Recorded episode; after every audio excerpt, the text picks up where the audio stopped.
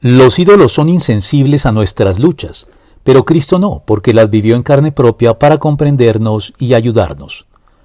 Uno de los atributos de Dios es la invariabilidad, que significa que Dios no cambia a través del tiempo, sino que manifiesta siempre el mismo carácter que ya ha revelado de sí mismo en la historia sagrada. De modo que en último término los creyentes podemos confiar en Él, porque sabemos que su amor y su carácter santo, justo y misericordioso permanece y no cambia nunca en relación con sus criaturas y en particular con nosotros, sus hijos.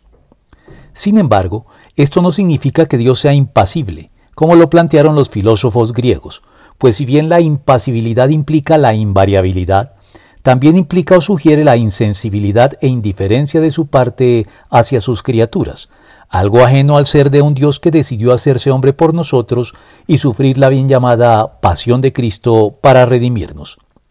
La insensibilidad es además propia de los ídolos que tienen boca pero no pueden hablar, ojos pero no pueden ver, oídos pero no pueden oír. Salmo 135, 15 al 18, en marcado contraste con el Dios vivo y verdadero revelado y encarnado en Jesucristo, de quien el autor sagrado nos asegura que, por lo tanto, ya que en Jesús, el Hijo de Dios, tenemos un gran sumo sacerdote que ha atravesado los cielos, Aferrémonos a la fe que profesamos, porque no tenemos un sumo sacerdote incapaz de compadecerse de nuestras debilidades, sino uno que ha sido tentado en todo de la misma manera que nosotros, aunque sin pecado.